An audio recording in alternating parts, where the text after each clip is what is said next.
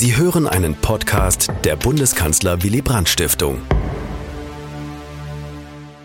Sehr geehrte Damen und Herren, sogar in einer Demokratie sind Jahrhundertgestalten nicht davor gefeit, dass lange nach ihrer historischen Ikonisierung dann doch noch ein Schatten auf sie fällt. Unversehens geschieht das jetzt Konrad Adenauer. Jahrzehnte nach der Ära Adenauer müssen wir etwas ungläubig zur Kenntnis nehmen. Der langjährige CDU-Vorsitzende und Gründungskanzler der Bundesrepublik Deutschland hat den BND beinahe zehn Jahre lang zur systematischen Ausforschung der SPD-Spitze missbraucht. Von 1953 bis 1962, Herr Dover hat es bereits erwähnt. Das ist natürlich eine Ungeheuerlichkeit. Man könnte es ein Demokratieverbrechen nennen. Nicht im strafrechtlichen Sinn, so ein Tatbestand gibt es nicht, aber in der historisch-politischen Wertung sehr wohl.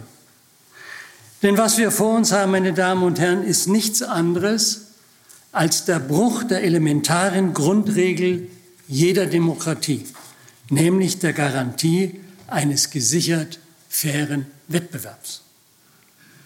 Und das hier war ein Abgrund an Machtmissbrauch, um das berühmte Zitat Abgrund von Landesverrat während der Spiegelkrise abzuwandeln. Die Washington Post nannte die vom Kanzleramtschef Hans Klopke und BND-Präsident Reinhard Gehlen betriebene Ausforschung der SPD-Spitze denn auch sofort ein deutsches Watergate. Die heutige SPD-Führung sprach von einem beispiellosen Vorgang, er lasse Teile der bundesrepublikanischen Geschichte in einem gänzlich anderen Licht erscheinen. Wäre nun, meine Damen und Herren, das Geschick der Sozialdemokratie vor Willy Brandt ohne diese Geheimoperation weniger glücklos gewesen? Ich glaube nein. Denn den sozialdemokratischen Erfolgen stand damals weniger der BND als die SPD sich selbst im Wege. Und so kaltschneuzig das Regierungskomplott Adenauers, Gehlens und Globkes damals auch war, Herr Dover hat es schon angedeutet, ein, Lu ein lupenreines Täter-Opfer-Drama ist das deutsche Watergate nicht gewesen. Schließlich waren es zwei namhafte SPD-Genossen, die ihre Parteiführung an Adenauer und die CDU verraten haben. Alles, worüber ich Ihnen heute Abend berichten möchte, meine Damen und Herren, konnte nach sechs Jahrzehnten nur deswegen noch ans Licht geholt werden, weil Angela Merkel und ihr Bundeskanzleramt und der BND gemeinsam beschlossen hatten, unabhängigen Historikern unabhängigen Zugang zu gewähren zu allen Akten. Historische Aufklärung ist, Zitat, konstitutiver Teil unserer Identität, sagte der Bundespräsident kürzlich auf dem Historikertag. Aber solche Aufklärung geschieht nicht immer zu jedermanns Freude. Trotzdem wüsste man allmählich gern, wie das Konrad-Adenauer-Haus in Berlin diese dunkle Seite seines Namensgebers eigentlich sieht. Adenauer hatte doch selbst immer wieder betont, Zitat, es gibt für uns nur einen Weg, den Weg des Rechtsstaats. Und Wolfgang Schäuble sagte kürzlich im Deutschlandfunk, Zitat, nur ein fairer Wettbewerb sichert die demokratische Freiheit. Versetzen wir uns, meine Damen und Herren, nun gemeinsam in das ziemlich turbulente Jahr 1953. Immer wieder und zur gleichen, mach immer so, wenn ich Gänsefüßchen mein, immer wieder und zur gleichen Zeit wie immer, so sagt er selbst, sehen wir einen gepflegten Herrn Mitte der 50 mit Hut und mit Sonnenbrille von seinem schönen Anwesen am Starnberger See in das schöne Hechendorf am Pilsensee hinüberfahren. General AD Gehlen, das ist ungewöhnlich, steuert heute die Limousine selbst. In eigener Person sucht er regelmäßig einen weit untergeordneten Mitarbeiter zu Hause auf, privatem gewissermaßen. Das ist noch viel ungewöhnlicher. Aus operativer Erwägung jedoch genau das richtige Kalkül. Nun, der Mann, der von seinem gleichaltrigen Chef derartig hofiert wird, heißt Dr. Siegfried Ziegler. Der literarisch wie beruflich nach höherem strebende Ziegler, eigentlich war er ja Lehrer, ist einer der beiden Verräter, die dem BND den Weg ins Allerheiligste der SPD geebnet haben. Ziegler gehörte noch nicht sehr lange zur Organisation Gehlen. Er stößt auch erst nach dem Krieg zur SPD, ist also kein Vorkriegssozialdemokrat. Doch er steht dort bereits mit führenden Sozialdemokraten auf vertrautem Fuß und ganz kurz sitzt er sogar im Bayerischen Landtag als Nachrücker der SPD, entscheidet sich dann aber äh, lieber für den BND, weil da kann er mehr werden. Als SPD-Genosse ist Dr. Ziegler in Pullach so etwas wie ein weißer Rabe, eine wirkliche Rarität. Doch weil er im Krieg beim Spionageapparat der Wehrmacht war, sieht man über den sozialdemokratischen Makel bei Herrn Ziegler weg. Und nun, 53, hat sich dieser etwas ölige Ziegler in eine Schlüsselposition manövriert, die ihm auch bald zu einem erfreulichen Aufstieg im BND verhilft. Siegfried Ziegler nun ist im Jargon gesprochen der Führungsoffizier des, der konspirativen Zentralfigur dieser gesamten Ausforschung. Und diese Zentralfigur ist ein Mann namens Siegfried Ortloff. In der Bonner SPD-Zentrale ist er für Fragen der Sicherheitspolitik und der Geheimdienste zuständig. Anders als Ziegler gehört der 13 Jahre jüngere Ortloff allerdings zum sozialdemokratischen Adel, wenn Sie so wollen. Der Vater war 1918 bei den Matrosenunruhen dabei der Sohn schließt sich als Schiffsbefrachter in Hamburg der sozialistischen Arbeiterjugend an. Chef dieser Arbeiterjugend zu dieser Zeit der spätere SPD-Vorsitzende Erich Ollenhauer. Nach Gestapohaft und Gefängnis geht Ortloff 1937 dann ins schwedische Exil und schon 1946 in Hannover arbeitet er auf Bitten Ollenhauers in der SPD-Führung mit, und zwar als Vorstandssekretär und als Sicherheitsbeauftragter ausgerechnet. Der Ortloff in der berühmten Bonner Baracke die Sitzungen des Parteivorstands alle vorbereitet, immer an ihnen teilnimmt und sie obendrein auch noch protokolliert, hätte Gehlen überhaupt niemanden finden können, der einen besseren Einblick in das Innenleben der Partei gehabt hätte. Und das ist exakt die Platzierung eines Top-Agenten, von der Geheimdienste so immer träumen. Meistens allerdings vergeblich. Hier nicht. Und das ist natürlich ein immenser nachrichtendienstlicher Erfolg und zugleich ein starker Trumpf für Gehlen im Bundeskanzleramt, denn da geht er schon lange vor seiner Übernahme aus und ein.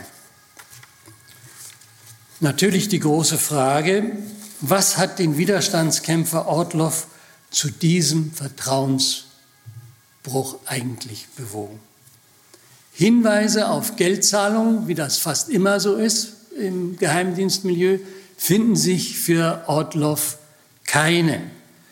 Ob es welche gibt, wird man nicht erfahren, ob es welche gab, aber ich kenne auch die Familie ein bisschen und man hat das Gefühl, es gab keine. Es ist etwas anderes, was ihn bewegt. Der Westemigrant Ortloff misstraut dem Moskau-Immigranten Herbert Wehner vorbehaltlos. Ohnmächtig muss er außerdem zusehen, wie der ehemalige KPD-Funktionär in der SPD aufsteigt. Und das auch noch in Ortloffs, Ortloffs sozialdemokratischen Hamburg, wo die Erinnerung an den blutigen KPD-Aufstand von 1923 noch sehr lebendig ist.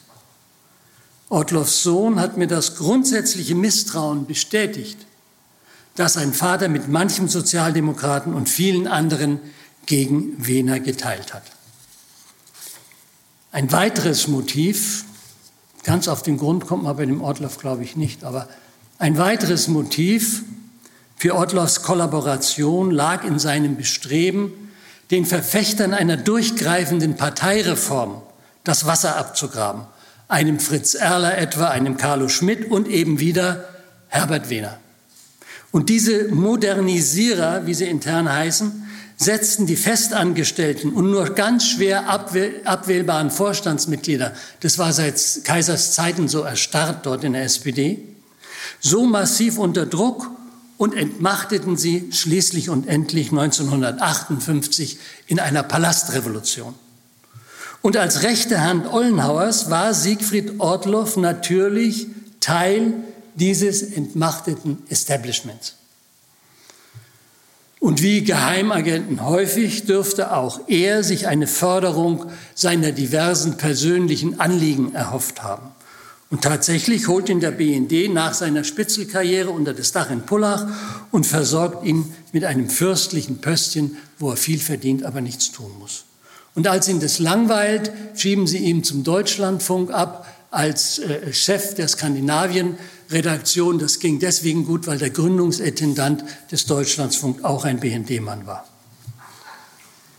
Ortloff und Ziegler, meine Damen und Herren, wären längst vergessen, wären die beiden nicht der operative Kern des politischen Komplotts gewesen, das der Chef des Kanzleramts gemeinsam mit dem BND-Präsidenten gegen die Sozialdemokratie gerichtet hat. Politische Inlandsspionage, so habe ich das genannt, meine Damen und Herren, gehörte seit 1946 zum Repertoire des Gehlenapparats. Nach seiner Übernahme von der CIA in die Bundeshoheit, zehn Jahre später, 56, verstärkte der BND seine auftrags- und gesetzwidrige Praxis noch mehr. Das nützte zwar auch seinen eigenen Belangen, es diente aber vor allem der Machtsicherung der Adenauer-Regierung. Der BND belieferte den Kanzler nicht nur mit Informationen aus dem SPD-Vorstand, hauptsächlich ja. Zeitweilig nahm er sogar die damals über wirklich jeden Linksverdacht erhabene FDP ins Visier. Das war damals ein ziemlich aufsässiger Koalitionspartner äh, der Regierungspartei CDU, CSU. Und das zeigt, weil auch die FDP mit reingenommen wird, zeitweise aber nur, handlungsleitend war für Gehlen der parteipolitische Informationsbedarf des christdemokratischen Regierungschefs. Er ist aber eigentlich Chef des Auslandsnachrichtendienstes, nicht wahr? Nun, es war kein Geheimnis, dass Konrad Adenauer in der SPD immer mehr sah als einen politischen Mitbewerber. Die Marxisten, wie er gerne zu sagen pflegte, galten ihm als eine Gefahr für Deutschland im wörtlichen Sinne, sollten sie jemals die Regierungsmacht in Bonn erobern. Untergang Deutschlands, Finis Germaniae, das waren seine bevorzugten Alarmrufe.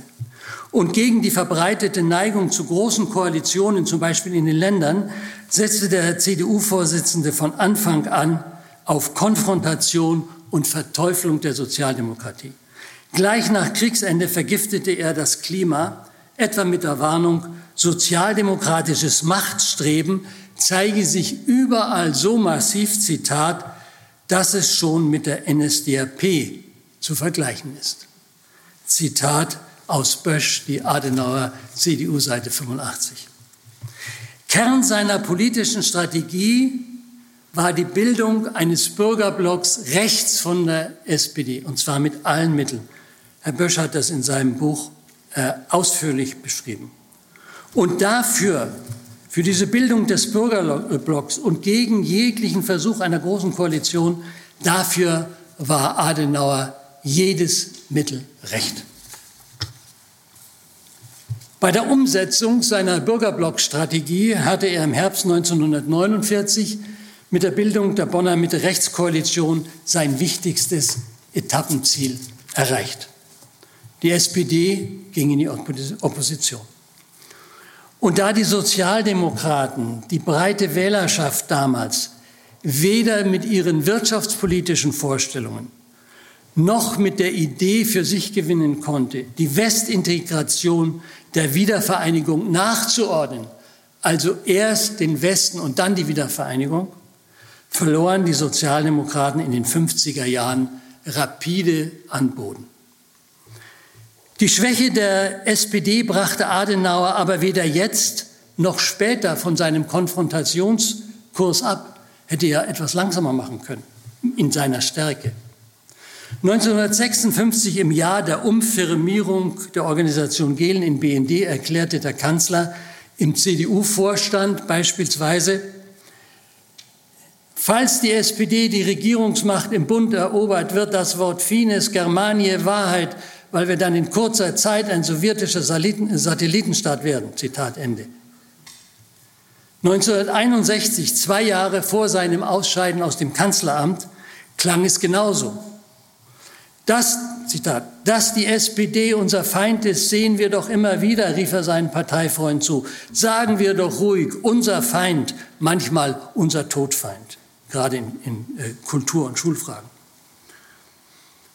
Hans Globke und Reinhard Gehlen dachten genauso. CIA-Direktor Alan Dulles erhielt von seinen Agenten den entsprechenden Hinweis. Da heißt es, für Adenauers rechte Hand sei die Opposition schlicht der Feind, the enemy. Als mächtigster Beamter Westdeutschlands gebrauche Globke, so die CIA, seine Macht strikt parteiisch. Und die Feindanalyse Gehlens war keine andere als die von Adenauer und Globke. Schon bei der Gründung der Republik hatte Hitlers einstiger Militäraufklärer Ost in einer Denkschrift für den Kanzler erklärt, die Sozialdemokratie sei, Zitat, eine klare Gefahr für Deutschland. Es ist also nicht verwunderlich, dass der Kanzler und sein Staatssekretär mit sehr großem Interesse entgegennahmen, was ihr Auslandsgeheimdienst zur SPD so alles anzubieten hatte. Gehlen und der für den BND politisch zuständige Globke fanden denn auch schnell zu einem nachgerade symbiotischen Miteinander. Der eine diente dem anderen als universale Auskunftei, Tausende von innenpolitischen Anfragen in Pullach. Und der andere schirmte den Geheimdienst gegen jedwede Kontrolle ab, gegen jedwede praktische, gegen jedwede, jedwede parlamentarische äh, Kontrolle. Okay, nun, meine Damen und Herren, wie sah die geheimdienstliche Tagesroutine eigentlich aus? Wie muss man sich das vorstellen, wenn man nicht gerade selbst Geheimagent ist? Was waren das für Informationen und was haben Adenauer und Gehlen damit gemacht? Wie haben sie dieses riesige Informationsaufkommen genutzt? Da wird die Frage ja jetzt noch etwas spannender vielleicht sogar. Also man muss sich so vorstellen. Als sicherheitspolitischer Experte seiner Partei unterhielt Siegfried Ortloff ja täglich zahlreiche Arbeitskontakte im Milieu der Sicherheitsbehörden. Da war er also ein bekannter Mann, weil er eben für die SPD da sprach. Es war ihm daher ein leichtes, dabei auch Geheim, Geheimnisse der Partei weiterzugeben. Das fiel also gar nicht auf. Und seine Informationen schlugen sich dann flugs in standardisierten Berichten nieder, die von einem anderen Bonner Gehlen-Mitarbeiter, da gab es ja einige, zu Papier gebracht wurden. Und ein kleines Büro unter dem Dach des Palais Schaumburg, des Kanzleramts, vereinfachte dieses Verfahren natürlich erheblich. Diese Kanzlerorientierungen, wie ich sie genannt habe, zur SPD kamen als ein Schreibmaschinentext ohne Kopf, ohne Absender oder Empfänger auf den Tisch von Staatssekretär Globke. Und die Berichte tragen äh, lediglich eine Betreffzeile, zum Beispiel Kritik der Reformer an Ollenhauer. Und unten am Fuß eine Datumsangabe. Das ist Schema F, die sehen alle gleich aus. Ungefähr, Herr Dover hat schon darauf hingewiesen, 500 solche Mitteilungen sind erhalten geblieben. Wir wissen nicht, was nicht erhalten geblieben ist und wir wissen auch nicht, was mündlich transportiert worden ist, wenn der ständig in diesem Milieu sich bewegt, der Siegfried Ortloff. Und diese Berichte variieren von wenigen Zeilen bis zu mehrseitigen Ausarbeitungen, Expertisen. Und manchmal bekam Globke an einem einzigen Tag ein ganzes Dutzend geheimer Meldungen äh, aus der Baracke und manchmal lagen dann auch äh, einige Tage dazwischen. Und nun was auch Schönes für die heutigen SPD-Gremien, die sich mit der Geschichte befassen. Mit diesen Berichten hat Siegfried Ortloff eine ganz eigene und manchmal höchst farbige Geschichte der Nachkriegs-SPD geschrieben. Der Abgleich mit den authentischen Parteiprotokollen zeigt nämlich, dass ganz wichtige Sachverhalte charakteristische Nuancen, Stirne runzeln, hier rot anlaufen, dort, äh, verloren werden, und zwar für immer verloren werden, äh, die auf diesem Wege aber doch überliefert sind. Also hat es doch was Gutes gehabt.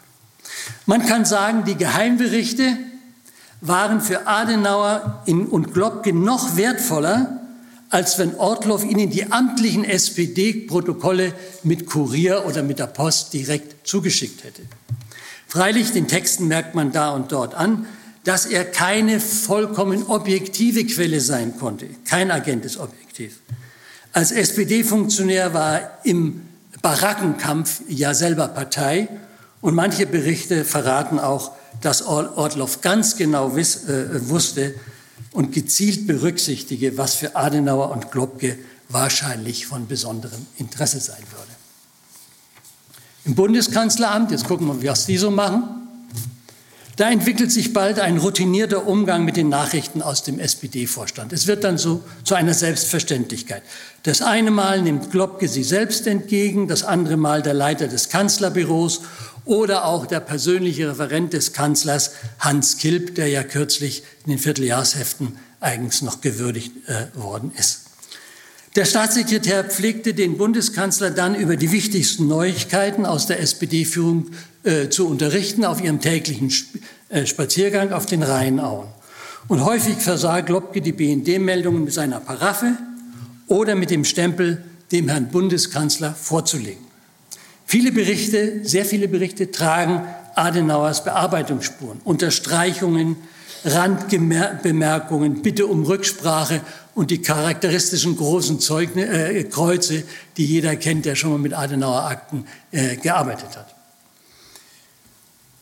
Der Regierungschef der Bundesrepublik warf die demokratiewidrigen Materialien nicht in den Papierkorb. Er rief auch nicht den Generalbundesanwalt auf den Plan. Nein, er arbeitete mit ihnen und manchmal leitete er die Berichte sogar an den Bundesgeschäftsführer seiner Partei weiter.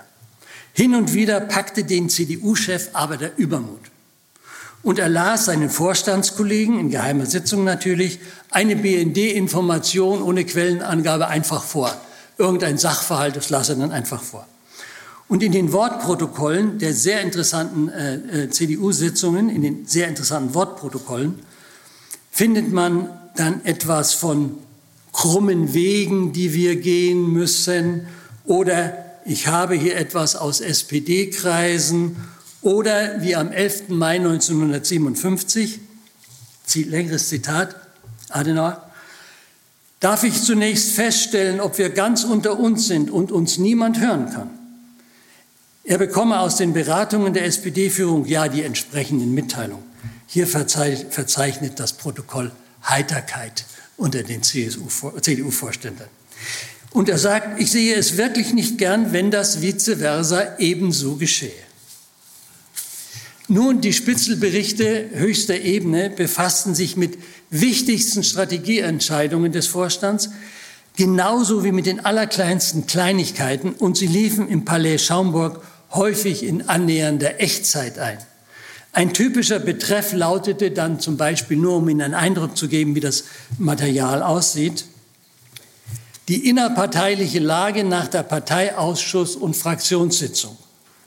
Neben Berichten aus den Spitzengremien lieferte Ortlofts reichlich Analysen zu Sachthemen wie etwa Labour Party und SPD, Kampagne gegen die Pariser Verträge oder das Oppositionsprogramm der SPD.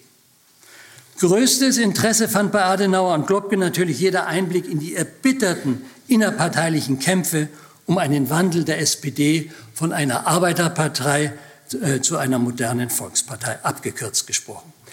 Diese organisatorische Modernisierung der SPD und die programmatische Neuorientierung der Sozialdemokratie provozierte in ihrer Führungsregel, das ist überhaupt nicht überraschend, fortwährend erbitterte Machtkämpfe, die alle dort abgebildet sind jetzt.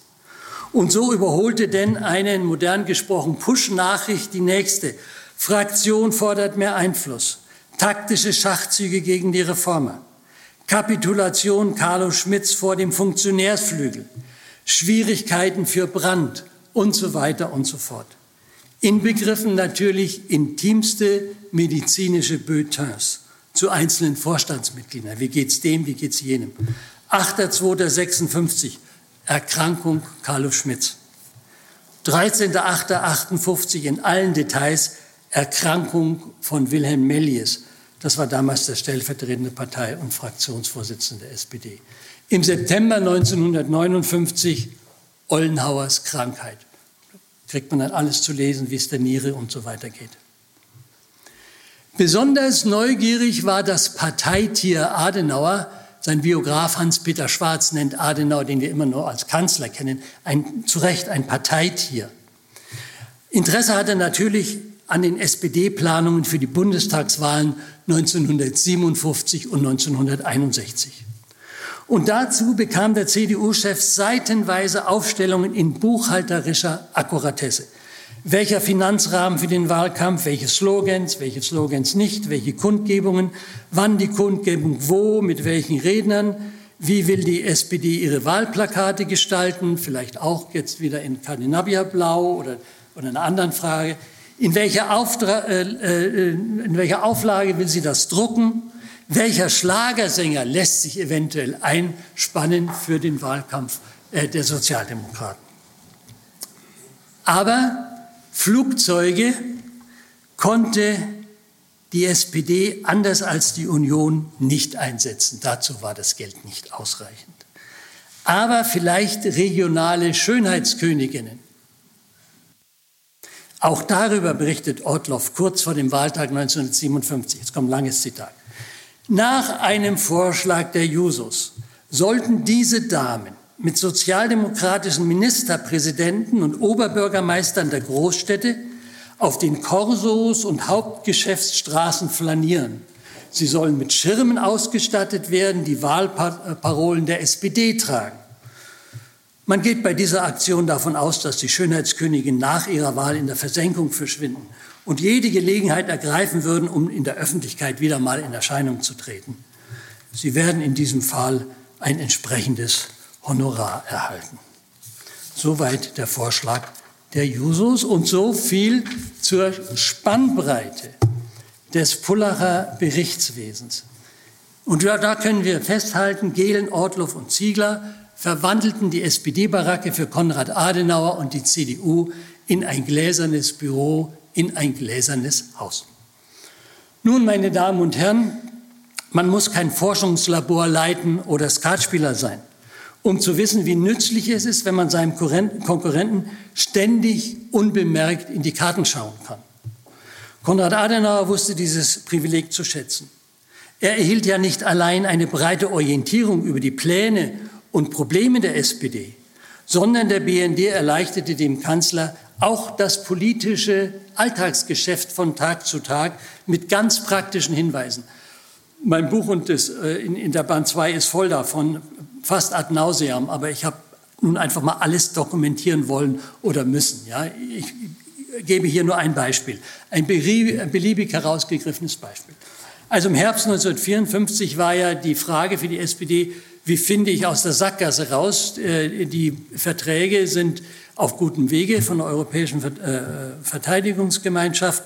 Äh, und wie wollen wir trotzdem als SPD nicht ganz abseits stehen? Wie können wir an der Wehrverfassung doch mitarbeiten? Weil wir wollen doch auch ein bisschen Einfluss auf die Bundeswehr haben, wenn sie dann wirklich kommt und so weiter. Also eine große Frage. Und für die Spitzengenossen stellte sich daher die Frage vor der großen Bundestagssitzung, wie kann man bei prinzipieller Ablehnung der Remilitarisierung, Wiederbewaffnung, dennoch Einfluss nehmen auf die praktische, praktische Ausgestaltung der Wehrverfassung. Das klang ja fast äh, wie die Quadratur des Kreises. Wie macht man das? Und Adenauer kriegt es von Ortloff vor der Debatte gesagt, wie die SPD das machen will. Und auch hier eröffnet Gehlen vor der Debatte das Fenster für einen erhellenden Einblick im Kanzleramt. Er sagt nämlich Folgendes. Die Ablehnung der NATO-Verträge durch die SPD wird sich in nichts von der Ablehnung der EVG-Verträge unterscheiden. Die SPD bleibt bei, bei ihrer Linie, kriegen Adenauer und Globke zu lesen. Aber dann verrät Ortloff, man werde zu den Verträgen in jedem Fall Nein sagen. Und dann fügt, fügt er etwas Interessantes hinzu, Zitat. nach Annahme der Verträge durch die Mehrheit des Bundestages würde sich der Parteivorstand zu einer Mitarbeit an der Wehrverfassung bereit erklären. Dann folgten noch detaillierte Informationen zu Ollenhauers äh, geplanten Vor, äh, Vorgehen in der Parlamentsdebatte. Ich habe in meinem Buch, wie gesagt, viele, Beisp äh, viele Beispiele gezeigt und an vielen Beispielen äh, illustriert, wie groß der politische Tagesnutzen, auch Tagesnutzen, äh, für den Bundeskanzler gewesen ist, den er aus der Inlandsspionage des BND zog. Das gilt für die Anfänge und die hohe Zeit der Ära Adenauer genauso für, wie für ihre letzten Jahre. Obwohl die SPD von 1960, meine Damen und Herren, nur noch sehr wenig Ähnlichkeit mit der SPD von 1950 hatte, obgleich sie die Grundkoordinaten Anfang der 60er Jahre längst anerkannt hatte, die Grundkoordinaten der Republik, und weniger denn je dem Schreckbild Fines Germanie entsprach, wurde die Ausforschung des SPD-Vorstands um kein Jota reduziert. Auch daran, so glaube ich, ist gut zu erkennen, dass Adenauer politische Gegner vom BND nicht aus Sorge um Deutschland ausspähen ließ, sondern aus Sorge um den Machterhalt. Doch dann, wie das auch bei ganz großen Gestalten, auch bei Jahrhundertgestalten unvermeidlich immer ist, setzte hier die Kanzlerdämmerung ein. Und zu diesem schleichenden Machtverlust des CDU-Chefs trugen Unions- und koalitionsinterne Verkeilungen ebenso bei wie das unübersehbare Faktum, dass der Gründungskanzler in seinen mittleren 80ern stand bereits. Und außerdem, genauso wichtig, hatten die Sozialdemokraten inzwischen viel getan für ihre bessere Wählbarkeit. Mit einem radikal erneuerten Parteiprogramm, mit einer spektakulären Wende zu einer gemeinsamen äh, bundesdeutschen Außen- und Deutschlandpolitik und, last not least, mit der Wahl des 47-jährigen Willy Brandt zum Kanzlerkandidaten und das war im November 1960. Adenauer nun erkannte in dieser Neuaufstellung der, der SPD sofort eine Bedrohung der bürgerlichen Dominanz in Bonn. Und daher kam der BND-Berichterstattung jetzt sogar noch größeres Gewicht vielleicht zu. Gehlen stand dem Bundeskanzler zunächst, zunächst weiter zur Seite.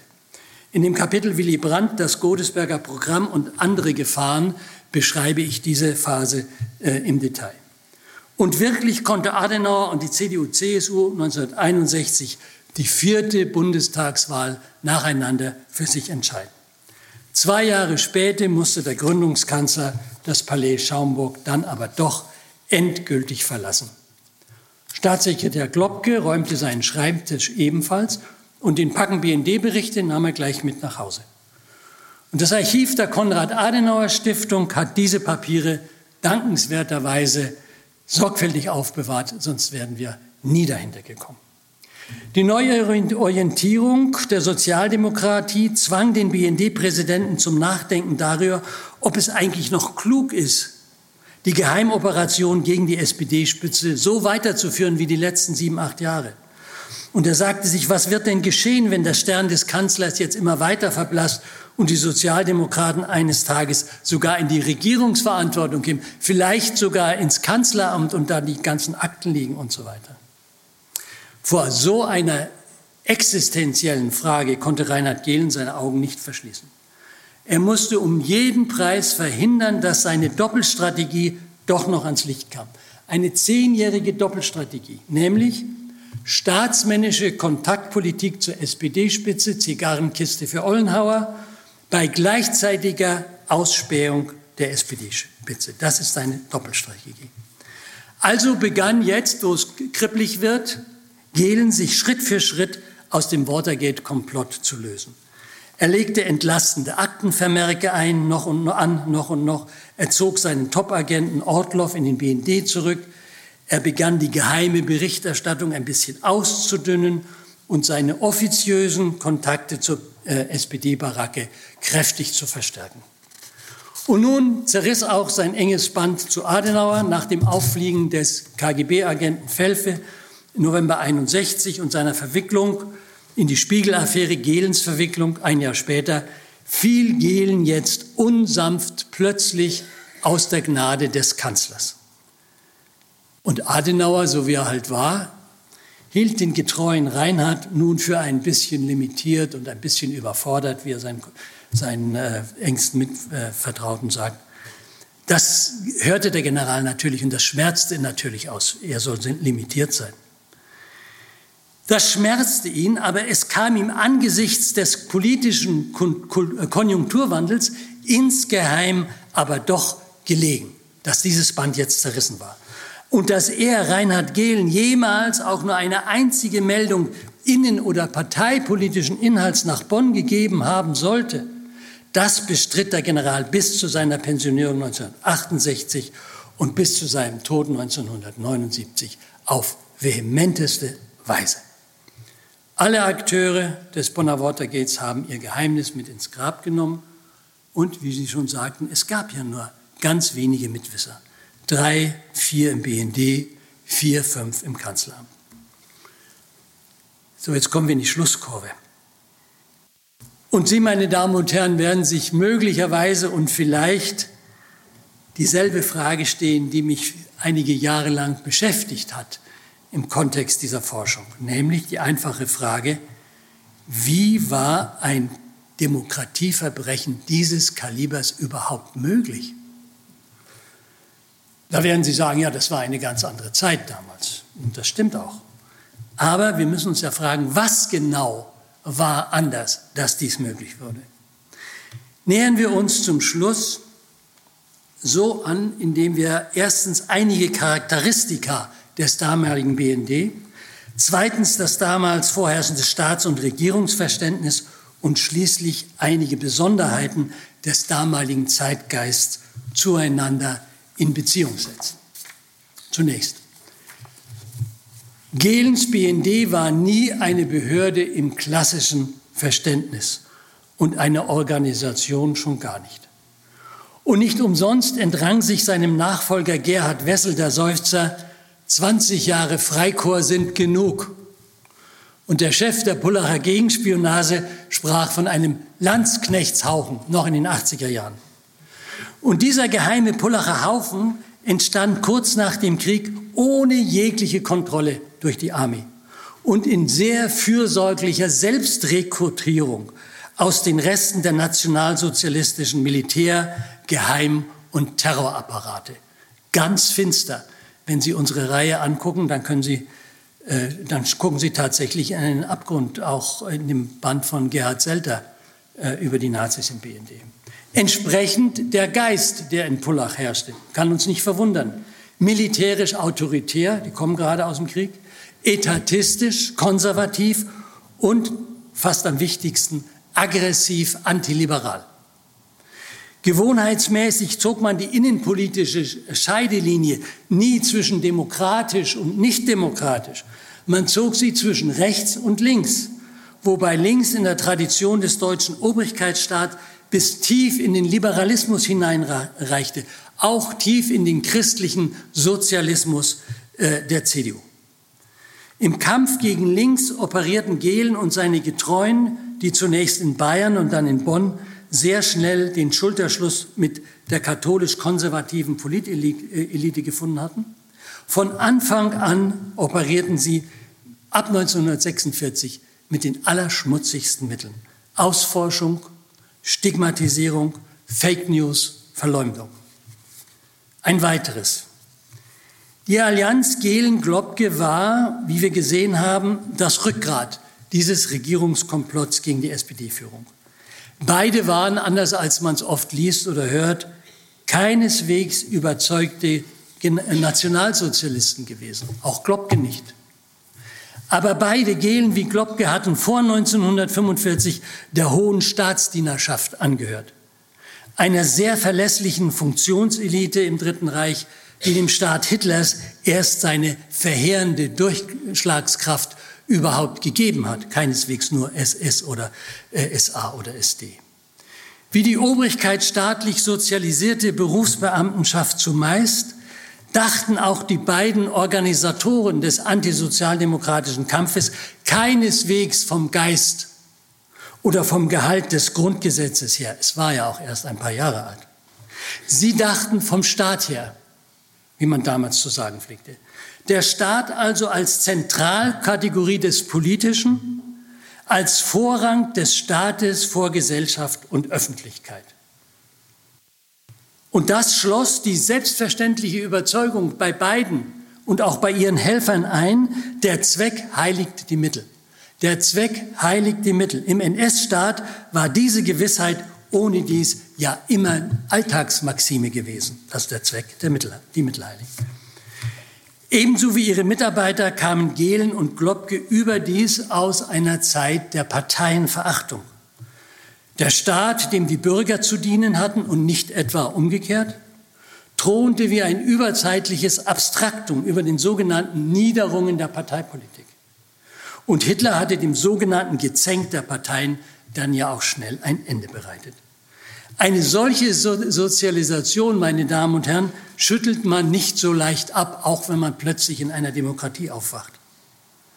Obwohl das Grundgesetz den politischen Parteien Verfassungsrang einräumt, war die frühe Bundesrepublik noch sehr weit davon entfernt, ein bejahrter oder wenigstens ein positiv konnotierter Parteienstaat zu sein. Sie war, wie zu Recht gesagt worden ist und früh gesagt worden ist, eine Kanzlerdemokratie. Die Unterstützung des Kanzlers gegen Parteien, die ihm andauernd das Leben schwer machen wollten, wie die SPD und die FDP, war ja da überhaupt nichts, was Gehlen und Globke zu einem Nachdenken über Legalität oder Legitimität ihres Tuns hätte bringen können. Für sie stand fest, dass die Regierungsmacht der Adenauer CDU eben auch durch politische Inlandsspionage zu sichern war. Das waren keine schlaflosen Nächten für die beiden. Das spielte das Ganze spielte Bundeskanzler Konrad Adenauer in die Karten, der ja selber ein ganz entschiedener Machiavellist gewesen ist. Und man muss sagen, wohl auch ein entschiedener Machiavellist sein musste, wenn er seine Vorstellung von einem neuen Deutschland durchsetzen wollte. Bleibt der vielberedete Antikommunismus, der den Kanzler, die hohe Beamtenschaft und Gehlens Fußtruppe miteinander eng verbannt. Und hier muss eines wirklich betont werden, meine Damen und Herren.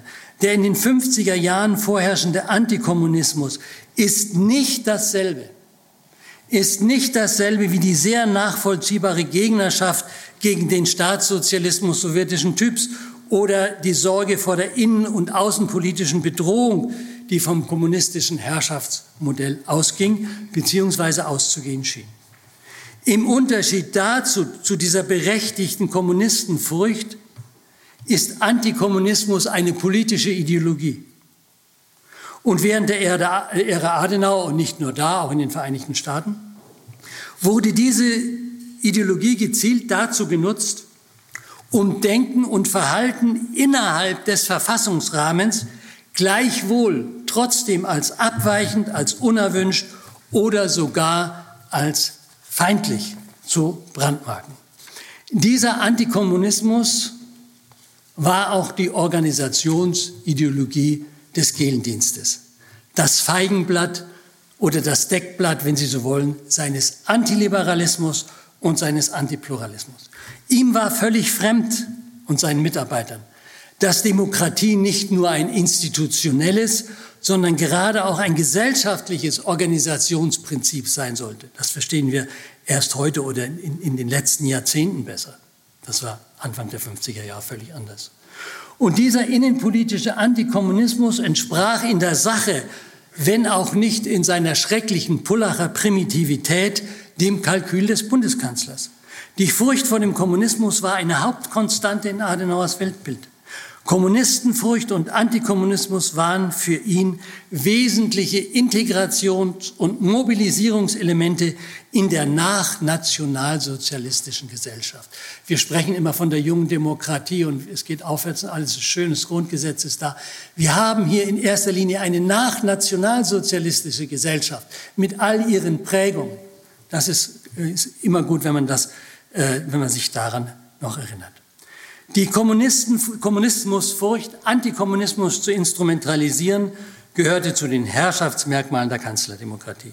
Das zielte zwar auch gegen innere Feinde auf der extremen Linken, so schwach sie auch waren. Ja, vor allem aber gegen Oppositionelle jeglicher Couleur, namentlich gegen den politischen Gegner jenseits des Adenauerschen Bürgerblocks. Und da stand nun einmal die Traditionspartei SPD. Es unterliegt keinem Zweifel, dass die jetzt entdeckte Geheimoperation dem Bundeskanzler und den Unionsparteien genutzt und der politischen Opposition geschadet hat. Ebenso richtig ist freilich, dass sich unmittelbare und unzweifelhafte Kausalitäten, wie man sie gerne hätte, in der Geschichtsbetrachtung nur selten herstellen lassen. Nach dem Muster, Adenauer hat den und den Bericht gelesen und dann und dann hat er so entschieden. Das werden Sie nicht finden. Keinem Zweifel unterliegt hingegen, dass Hans Klopke und Reinhard Gehlen mit ihrer jahrelangen Instrumentalisierung des BND die politische, wie ich das nenne, die politische Trittsicherheit von Bundeskanzler Adenauer festigen half. Eine Trittsicherheit, die ohnehin schon sehr groß war bei Konrad Adenauer. Fazit, weil es manche anders sehen, die Geschichte der Bundesrepublik muss im Lichte des spät äh, entdeckten Demokratieverbrechens das uns heute Abend beschäftigt hat, nicht umgeschrieben werden. Eine schärfere Konturierung erfahren die frühen Jahre der Republik und die Gestalt des Gründungskanzlers aber schon, denke ich. Die neuen Erkenntnisse ziehen der zeithistorischen Betrachtung über die westdeutsche Demokratiebegründung Ende der 40er, Anfang der 50er vielleicht wirklich eine weitere Ebene ein, wie Dirk von Laak gesagt hat. Das Urteil von Hans-Peter Schwarz, der doch einen beträchtlichen Teil seines wissenschaftlichen Lebens dem republikanischen Monarchen gewidmet hat, so nennt er Adenauer selbst, kann in einem zentralen Punkt keinen Bestand haben. Die rheinische Jahrhundertgestalt habe durchaus ihre Nachtseiten gehabt, äh, schreibt äh, Hans-Peter Schwarz. Und gerade, sagt er auch, gerade in Staatsschutzfragen sei der Bundeskanzler nicht zimperlich gewesen oder nicht pingelig gewesen, wie Adenauer selbst sagt. Und dann sagt Schwarz, zu keinem Zeitpunkt habe er den Rahmen der Verfassung verlassen. Das ist jetzt widerlegt. Und es stimmt wohl, was Joachim Keppner in der Süddeutschen Zeitung zu bedenken gab, Zitat, man wird künftig wohl sagen müssen, die junge deutsche Demokratie wurde zur Erfolgsgeschichte dank Konrad Adenauer. Und trotz Konrad Adenauer. Zitat Ende, Vortrag Ende. Vielen Dank. Dies war ein Podcast der Bundeskanzler Willy Brandt Stiftung. Für mehr besuchen Sie uns auf www.willy-brandt.de.